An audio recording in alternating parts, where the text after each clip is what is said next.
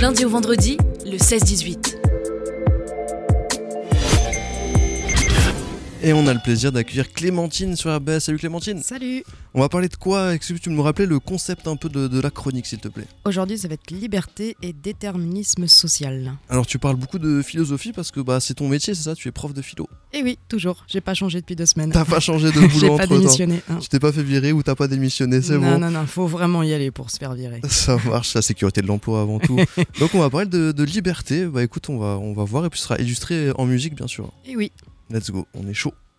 au risque de grossir le trait, disons qu'il y a deux catégories de personnes. Celles qui croient en la liberté humaine, le pouvoir du libre arbitre, la capacité de décider de son devenir, et puis il y a celles qui se savent socialement déterminées, qui considèrent que tout est soumis à la loi de la causalité, pour qui la volonté est une illusion. Vu la vie riche, la vie est belle, le destin s'en écarte, personne ne joue avec les mêmes cartes, le berceau lève le voile, multiples sont les routes qu'il dévoile, tant pis, on n'est pas né sous la même étoile.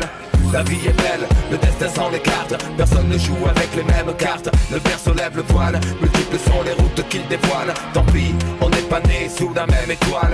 Mon Dieu, pourquoi ne puis-je comme n'importe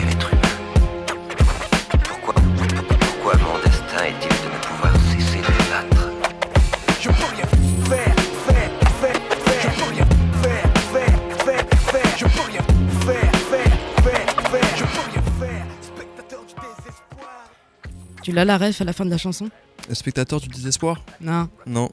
c'est euh, Albator Goldorak D'accord. Bah, je suis trop jeune je pense. T'es trop jeune. Ouais, Goldorak, ça me dit pas, pas grand chose. Alors, Ayam avec Né sous la même étoile appartient évidemment à la deuxième catégorie, ceux qui ne croient pas en la volonté et la liberté. Sauf qu'à la place de parler de déterminisme social, il parle de destin. C'est, il me semble, se tromper de cible. Car si destin il y a, on l'impute à un dieu ou à la nature. Or, si on parle plus rationnellement de déterminisme social, ce sont bien des humains qui en sont les responsables.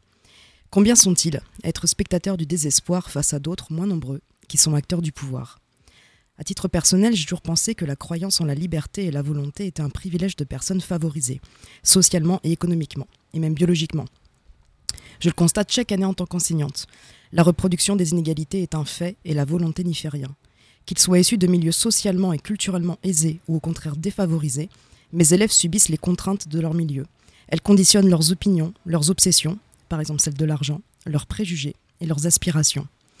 Je m'étonne paradoxalement que les adolescents qui croient le plus dans le mérite et le pouvoir de la volonté soient ceux pour qui tout est déjà, par avance, et pour le pire, déterminé. Je reprends les rênes pour faire évoluer ton esprit. Pris, prisonnier d'un système où les règles ne sont pas les mêmes. Suivant ta classe, suivant ton style, suivant ta face, suivant ta race. Le rouage est bien huilé, le système bien ancré, ok. Mais n'oublie jamais que je suis armé de paroles pour m'imposer, m'opposer, m'interposer, processus enclenché. Je balance ma vérité. Le monde de demain, quoi qu'il advienne, nous appartient. La puissance est dans nos mains, alors écoute ce refrain. Franchement, que reste-t-il de l'optimisme de NTM 32 ans après la sortie du monde de demain? Je voudrais aider mes élèves à être les bâtisseurs de leur propre existence. Mais je participe moi-même d'un système qui, bien que conscient de la misère sociale, continue de croire que tout est une question de travail et de mérite. Le fameux est pourtant faux, quand on veut, on peut. Entre celles et ceux qui ne maîtrisent pas bien le français parce que leurs parents le parlent à peine, celles et ceux qui n'ont pas une chambre à eux pour travailler, pas de soutien scolaire, celles et ceux qui travaillent le week-end pour gagner un peu d'argent ou par nécessité, qu'on vienne me dire que s'ils ont de mauvaises notes est un manque de travail et de volonté, me désespère. Oh, ça me met vraiment la haine en fait.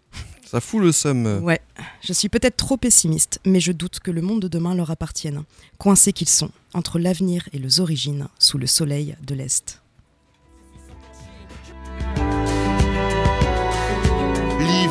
Dure trois saisons.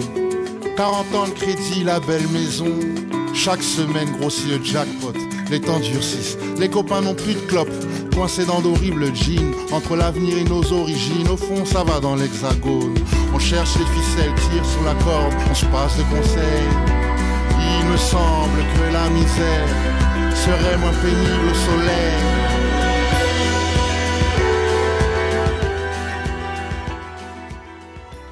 Soyons honnêtes, oui, certains s'en sortent. Mais ce n'est pas tant en raison d'une prétendue volonté qu'en raison d'une aide extérieure donnée au moment opportun.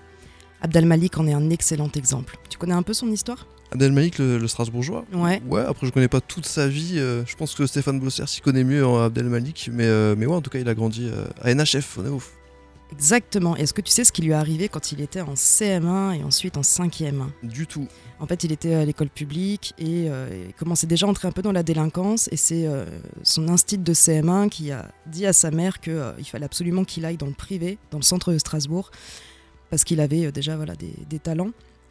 Et euh, c'est en cinquième qu'il a pu le faire. Et en fait, il considère que c'est grâce à ce transfuge du Neuf euh, à euh, Sainte-Anne, je crois, ou Sainte-Clotilde, un truc comme ça, Ouais. à Strasbourg, euh, qu'il a pu s'en sortir. D'accord, ouais, Saint-Clotilde, ça, au centre-ville, ouais. c'est C'est ça. un Et lycée il privé. considère que vraiment c'est ce qui l'a permis, bah, du coup, euh, voilà, c'est cette fameuse aide extérieure qui l'a permis de, de décoller de ce, de ce milieu, quoi, et de ce qu'il déterminait justement socialement. Ça marche. Et il a fait quoi comme étude?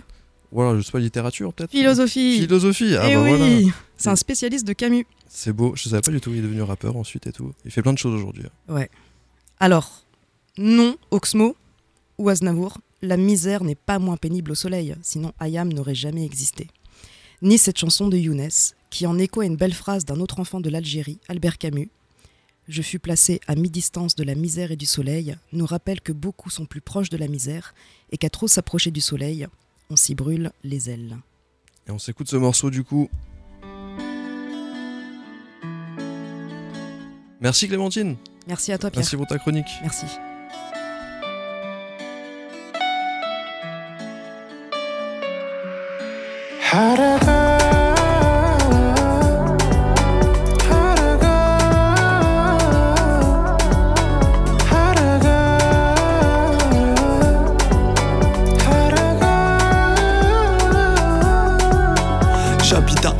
Banlieue de Oran. C'est beau l'Algérie, mais ici c'est pourri. Des bars, d'immeubles, des